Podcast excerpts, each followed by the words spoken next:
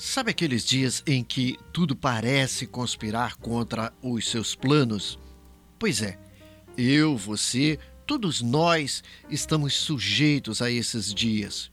Faz parte da vida os imprevistos, acontecimentos inesperados e, por mais que você se esforce em se organizar, muitas vezes não há como impedi-los que aconteçam. É nessas horas que precisamos respirar fundo e focar mais ainda em nossos objetivos e metas.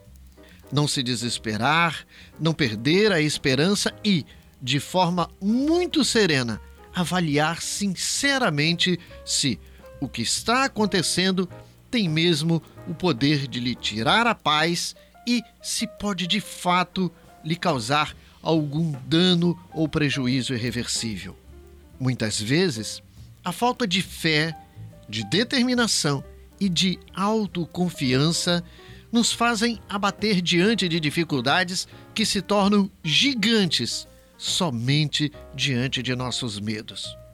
E então, vamos superar tudo isso? Respire fundo. Comece por resolver o mais fácil.